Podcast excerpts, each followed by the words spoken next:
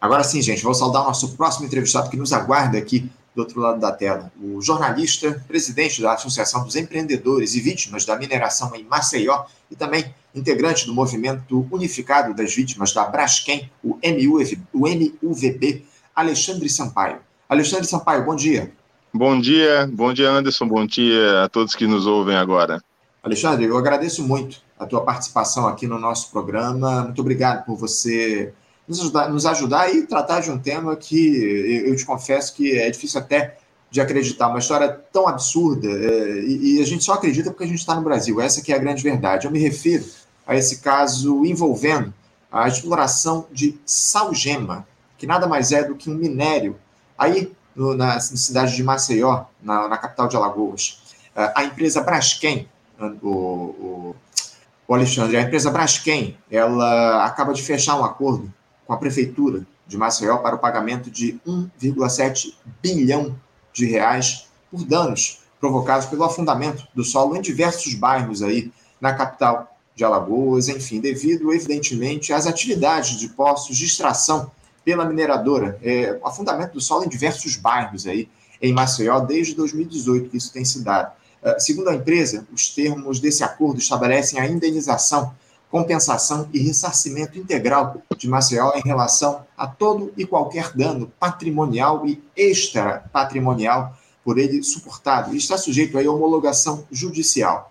A administração municipal informou que os recursos pagos pela Braskem serão aplicados em obras estruturantes na cidade e na criação do Fundo de Amparo aos Moradores. Alexandre, mais de 60 mil pessoas dos bairros Bebedouro, Bom Parto, Mutange, Pinheiro e parte do Farol foram atingidos por esse afundamento do solo, de acordo com informações da Prefeitura de Maceió.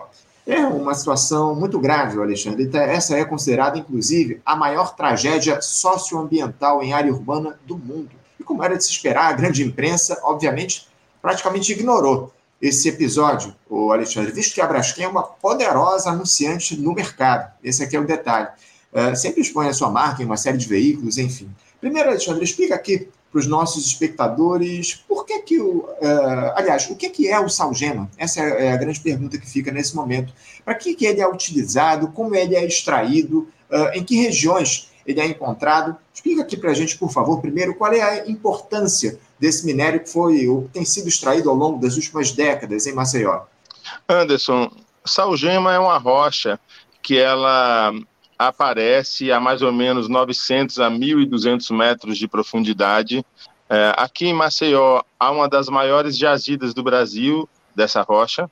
E a, o método de exploração é perfurar o solo como uma sonda de petróleo até o meio dessa camada de mais ou menos 300 metros de rocha, injetar água, diluir a rocha de sal, porque nada mais é do que, do que sal, um, um sal comprimido né, ao longo de milhões de anos, e é, o, o, sal sai em forma de salmoura, né, que é o sal diluído em água. E essa matéria-prima é usada na soda cáustica, é, que é a matéria-prima do plástico. Então, é, a, a salgema é, é, a exploração da Braskem, que é uma das maiores petroquímicas do mundo, né? ela é a maior das Américas, e é, essa rocha, esse sal, ele é, realmente serve para a fabricação do plástico plástico, polímeros, de uma maneira geral, soda cáustica. É, o, o Alexandre, o, a, eu te pedi para explicar porque as pessoas realmente não, não conhecem. Isso é uma novidade aqui para muita gente no nosso programa. Eu queria tratar com você agora, explorar mais a respeito dessa questão específica da Braskem, essa tragédia que está colocada aí na, na cidade de Maceió. É, já houve episódios de desabamentos aí em Maceió a partir desse afundamento do solo provocado pela exploração do salgema é, pela empresa Braskem. Há alguma vítima desse crime contra a sociedade aí em Maceió, Alexandre? Anderson, é, a exploração irresponsável de salgema fez com que várias minas desabassem. Porque o que acontece? Eles exploraram minério em áreas densamente povoadas e também na Lagoa Mundaú, que bargeia três bairros aqui que foram vítimas dessa exploração. São ao todo cinco bairros, né? O Farol e o Pinheiro, Bebedouro, Mutange, Bom Parto e uh, com repercussão em várias outras áreas da cidade por conta da mobilidade urbana. Mais de 5% do território de Maceió foi completamente destruído. E respondendo a você, a, a, o desabamento das minas fez o solo afundar. Né? E ao afundar, uma parte começou, a, já houve mais de dois metros de afundamento no solo nos últimos anos, e uma parte que está firme aqui começou a se separar da parte que está é, afundando, e aí esgarçou e gerou rachaduras e fissuras em mais de 15 mil imóveis nesses cinco bairros. Uh, obviamente, isso causou um desespero total, assim, mais de 60 mil pessoas foram obrigadas a sair das suas casas em menos de dois anos, 6 mil empresas e 15 mil trabalhadores perderam seus negócios, sua renda e seu trabalho, né? E nessa, nesse caos que se instalou, nessa tragédia assim de uma violência sem precedentes, as pessoas perderam literalmente seu chão, suas referências. E houve mais de 12 casos de suicídios aqui na cidade, né? Gente que quando chegava na sua casa e via o tapume da Braskem, não suportava a dor e, e dava um tiro na cabeça. É, sem falar nos milhares de casos de adoecimento. Aqui os dados, infelizmente, há um processo de apagamento orquestrado pela Braskem com a omissão ou a conivência dos poderes constituídos de não documentar de modo uh, correto o tamanho e as evidências dessa tragédia. Então, assim, de um lado, nós temos um crime socioambiental, né, que é a exploração de 35 minas em áreas densamente povoadas e também na lagoa e numa região de manguezais que são deveriam ser protegidas por, por lei. É, a consequência desse crime foi a expulsão violenta de 60 mil pessoas, 6 mil empresas e 15 mil trabalhadores das suas casas e seus trabalhos, e isso gerou um desequilíbrio emocional, um problema gravíssimo né, de instabilidade financeira, né, psíquica, emocional, e além dos suicídios, você tem uma prevalência das doenças psicossomáticas, né, então, é, infarto, AVC, isquemia cerebral, doenças autoimunes, depressão, síndrome do pânico, é, e todas as outras doenças que você pode atribuir, né, psoríase e doenças que são decorrentes do estresse e tudo, aumentaram o nível de afetação e de incapacitação mental ou emocional provocada por isso é gigante, mas, pasmem, tanto o Ministério da Saúde, quanto a Secretaria da Saúde do Estado de Alagoas e a Secretaria de Saúde do município, e os outros órgãos que poderiam documentar numa pesquisa, quase num censo, né? Porque é como se, que se sumisse uma cidade de 60 mil habitantes da noite para o dia. Isso não é documentado, não é adequadamente registrado, mas tem um objetivo, né? Porque se há uma pesquisa formal e séria, com método consagrado, que documente isso, a Braskem vai ser responsabilizada de vários crimes. Então, ela financia o poder público para que o poder público fique silenciado. Do mesmo jeito que financia a imprensa, do mesmo jeito que financia é, a justiça, e tudo isso sobre a égide da legalidade. O que é mais grave que acontece em Maceió é que nós temos aqui a legalização da barbárie, é, a naturalização do crime, né? através de acordos espúrios, completamente desrespeitosos com relação aos direitos humanos, à dignidade humana, à Constituição Federal, né, à Corte Interamericana de Direitos Humanos, todos os, todas as prerrogativas do direito internacional, da nossa Constituição e do direito brasileiro foram violentamente desrespeitados sob o manto de acordos. Porque não é só esse acordo que você falou agora, de 1,7 uhum. bi com a prefeitura, que é um absurdo e a gente pode explicar melhor ele se tivermos tempo.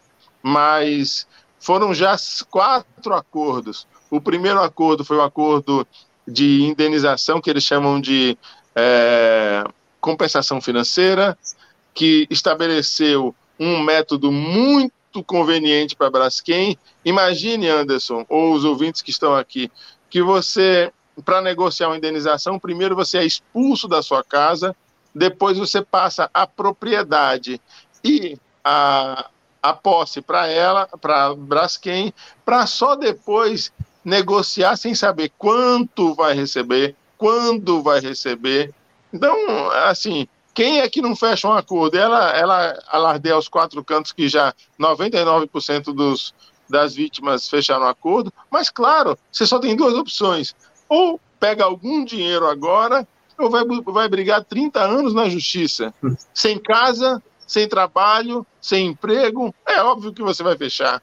Isso foi uma chantagem legalizada pelos ministérios públicos e defensorias. O segundo acordo foi o acordo socioambiental. É, no primeiro acordo, só para finalizar o primeiro, a uhum. posse e a propriedade dos imóveis foi passada formalmente e por uma das cláusulas do acordo para a Braskem. No segundo acordo, que foi o socioambiental, Uh, além da posse da propriedade de, de todos aqueles 15 mil imóveis que já tinham sido passados para a Braskem, foi também permitida a exploração comercial ou imobiliária dos bairros, ou seja, ela ficou dona dos bairros, desde que as minas fossem estabilizadas, o solo fosse estabilizado e o plano diretor da cidade de Maceió permitisse que houvesse construções. O plano diretor já permite, não tem nenhuma proibição quanto a isso, é omisso quanto a isso e as minas estão sendo tamponadas pela Braskem. Portanto, é, a Braskem transformou, com a égide do Ministério Público Federal, Estadual e das defensorias, o maior crime socioambiental urbano do mundo no melhor negócio imobiliário do planeta Terra. Ela comprou, em números gerais, cada imóvel a 115, 120 mil reais. Uhum. E olha que a gente tinha imóveis de 2 milhões, imóveis de 400 mil. É, como todo o Brasil, esses bairros eram muito heterogêneos, né? Uhum. Você tinha é, imóveis de luxo, você tinha casebres, você tinha ocupação irregular, você tinha imóveis de classe média, prédios de luxo, prédios de classe média, enfim. É, o terceiro acordo, ele, ele já ele versa sobre três comunidades isoladas, os flechais de baixo e os flechais de cima, que eram dentro de um bairro chamado Bebedouro, um bairro histórico. E esse acordo é o mais escandaloso de todos, até o da prefeitura chegar, que ele pagava 25 mil reais, paga, né, porque está em vigor, a, as vítimas que estão isoladas no meio dos escombros e, e, correndo risco de toda sorte, né, de epidemias, de doenças, de zoonoses, de desabamento, da, de restos. Então, ela, essas pessoas, são quase 10 mil pessoas que estão passando todos os dias em escombros em área de risco. Mas para a Defesa Civil, para a Braskem e para os Ministérios Públicos, eles podem conviver naquela situação de penúria, desde que recebam 25 mil reais para dar quitação de todos os danos que foram passados, presentes e futuros. É, é assim, é, um escândalo sobre qualquer aspecto que não resistiria a nenhuma análise séria do direito e sendo protagonizada por aqueles que deveriam é, proteger a lei, a, a, a ordem do, da Constituição brasileira e tudo mais, que são os ministérios públicos. E agora. À vontade, à vontade. Não, não eu, eu, eu, ia dizer aqui escândalos de todos os tipos, né, o, o Alexandre? Como você muito bem coloca, a atuação dessa empresa, da, da Braskem, ao longo dos últimos anos. Eu queria aproveitar, você vai citar certamente aí esse último acordo foi fechado mais recentemente, mas eu também queria te pedir é, para que você nos dissesse há quanto tempo isso ocorre, porque parece que os primeiros afundamentos começaram a acontecer, pelo que eu dei uma olhada, em 2018, mas esses episódios, essa exploração de salgema já se dá há décadas por aí, não é, Alexandre? Então, a, a Braskem se instalou aqui na década de 70, né, no regime militar, e se instalou a ferro e fogo, né? Porque havia o então secretário do Meio Ambiente já dizia há 40 anos atrás que haveria subsidência, afundamento, além de discordar do local da fábrica que foi no estuário entre numa restinga linda entre a Lagoa Mundaú e, e o oceano, né? E a praia do Pontal da Barra ali, que era um lugar muito bonito, é para onde Maceió se desenvolvia. E a chegada da Braskem é, tolheu, impediu esse desenvolvimento é, e já desvalorizou de cara três ou quatro bairros de Maceió, né? A Praia da Avenida, o Vergel, a, o Trapiche, o Pontal da Barra, foram bairros que perderam completamente valor por conta da, do risco da indústria química, né? Que é a única único depósito de clorossoda na quantidade que a gente tem em área urbana, no mundo também, é um absurdo. E é, a poucos quilômetros de lá, dessa, da fábrica, ela começou a explorar as minas de, de salgema há mais de 40 anos. Então, a subsidência, já há registros no Ministério das Minas e Energia e no processo de investigação do Serviço Geológico do Brasil, eles levantaram que há mais de 10, 15 anos já havia registro de desabamento de minas. E é, o lado evidente desses desabamentos eram micro desabamentos que não apareciam, né?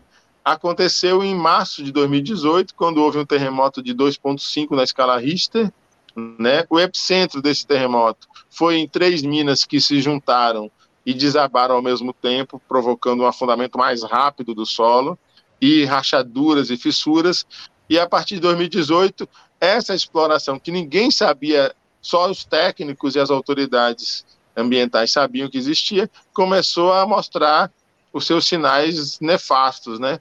Que foi a instabilidade do solo, o afundamento, rachaduras, fissuras e a necessidade de evacuação de milhares de pessoas e residências.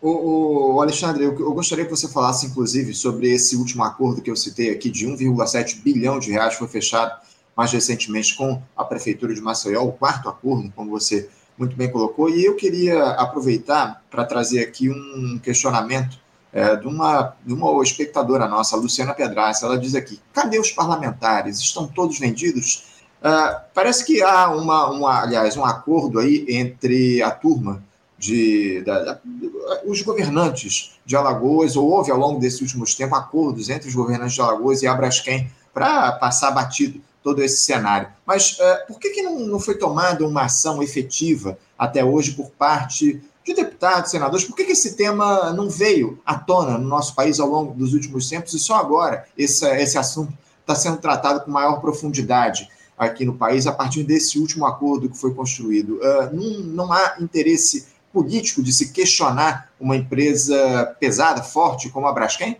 Anderson, é, entendimento é um eufemismo, né, cara? Assim, é, eu, eu, vou, eu vou assumir a sua palavra entendimento para não ser processado aqui nessa entrevista. Claro, mas é, o, que, o que a Braskem consegue, com um enorme poder que tem, né, é um processo sistemático de silenciamento, né, é, não só dos políticos, que realmente, é, exceto alguns que chegam e saem, né, chegam numa conveniência até a Braskem acertar também um novo entendimento com eles e vão embora. É, mas tanto os prefeitos quanto os governadores que passaram, né, é, nesse período, né, o, o, prefeito Rui Palmeira e o atual prefeito JHC, que é um escândalo de omissão em relação a, a esse problema, é, quanto o ex-governador Renan Filho, quanto o atual governador Paulo Dantas, é, eles tangenciam o problema, mas não se colocam de fato ao lado das vítimas, e isso enfraquece a nossa luta, né? Assim como os senadores da República que passaram, os deputados federais, os estaduais, os vereadores, ninguém até hoje teve uma ação efetiva. Pelo contrário, é, é só é, fazem reuniões como se fosse festas de bonecas, né, que a gente participa, o, o, entra por aqui, sai por aqui, e, e, nada se faz efetivamente, porque diante desse escândalo que a gente vê aqui em Maceió, a, a atuação dos políticos é, no mínimo, omissa, para não dizer conivente. Então, eu já, já cheguei a falar que assim, você tem de um lado o crime de exploração, que é o crime sócio, o crime ambiental, socioambiental da Braskem da exploração de minério. O segundo crime é a formação de quadrilha, pô. Sim. Porque o que, você, o que você percebe é que a Braskem vai cooptando como um rolo compressor as autoridades, os técnicos, os órgãos, e aí eu coloco nesse, nesse bojo a Ordem dos Advogados do Brasil, o CREA, a universidade, né, as, a, os órgãos que poderiam nos ajudar. Então, assim, de fato, nós vivemos um ilhamento, vamos chamar assim, de, da cidadania.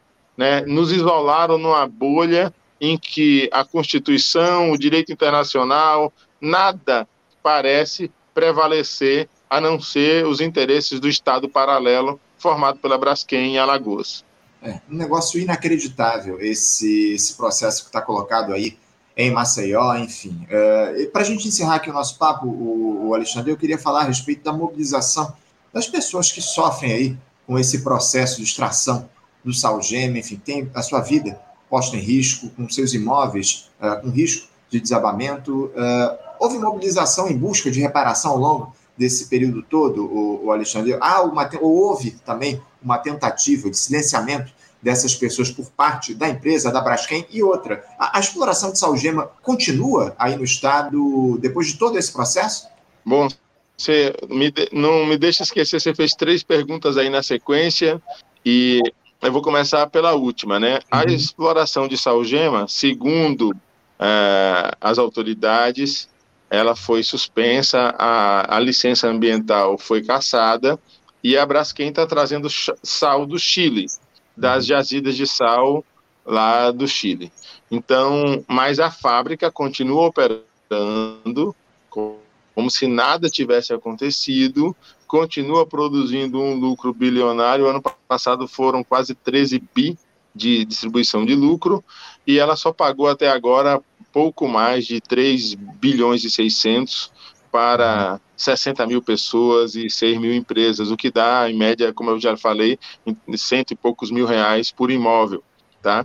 Aí você perguntou, a segunda pergunta que você fez foi qual, Anderson? Foi a respeito da, da mobilização das pessoas aí, o, o Alexandre. Se né, ao longo desses últimos tempos a, a, a, população tem se mobilizado no sentido de cobrar a partir de todos esses prejuízos que estão colocados, ou a Braskem tentou também, como ela tem feito com as autoridades, ela de alguma forma tentou silenciar os movimentos sociais, as pessoas que sofrem, o povo de Alagoas, aí de Maceió, que sofre com todo esse caos provocado pela exploração de salgema? Olha, não era de, de se estranhar, Anderson, que o mesmo processo de cooptação que houve em relação aos políticos e autoridades também, de certo modo, aconteceu nos movimentos sociais. Ela fez acordos de cooperação técnica, como fez com o IMA, como fez com a Defesa Civil, que virou um braço da Braskem, servindo apenas os interesses dela, né, com acordos de 90 milhões de reais com a Defesa Civil, é, outros tantos com várias entidades, várias associações de moradores que deveriam defender ah, os trabalhadores, acabaram tendo um silêncio. Hã? Não, não, desculpa, é porque a gente, é, a tua conexão é, interrompeu aqui brevemente a tua fala, mas é, a gente já, já recuperou, já retomou aqui a conexão. Você pode continuar, por favor. Tá. Então, claro que, assim, no final das contas, muitas associações silenciaram ah, na conveniência dos acordos com a Braskem. Mas, nesse processo, basicamente, dois movimentos tiveram uma, um protagonismo muito importante. O primeiro foi a Associação dos Empreendedores do bairro do Pinheiro, que agora se chama Associação dos Empreendedores e Vítimas da Mineração em Maceió. É, eu sou o presidente, a gente formou essa associação ainda em fevereiro de 2019, no meio do caos que estava se instalando quando as notícias vieram à tona e a gente começou a perder clientes e, e os negócios foram por água abaixo. É, e depois a formação do MOVEB, que é um movimento unificado das vítimas da Braskem né, que tem um, que são basicamente quatro lideranças que atuam lá, que é um, um, procurador do trabalho chamado Cássio Araújo, uma professora de biologia chamada Nerivane Nunes, o Maurício Sarmento, que é um sindicalista e morador dos Flechais, que está numa área isolada lá, que viveu uma luta é, desigual com a Braskem para poder receber indenização e ser é, transferido, realocado, e a Mai, que é uma empresária, uma ex-empresária do bairro.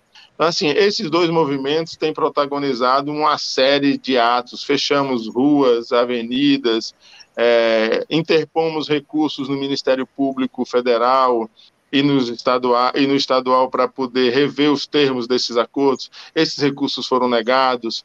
Nós fomos várias vezes ao Senado Federal, à Câmara Federal, é, fizemos, participamos de inúmeras audiências, mas de um modo geral, uh, tudo isso uh, foi silenciado, né?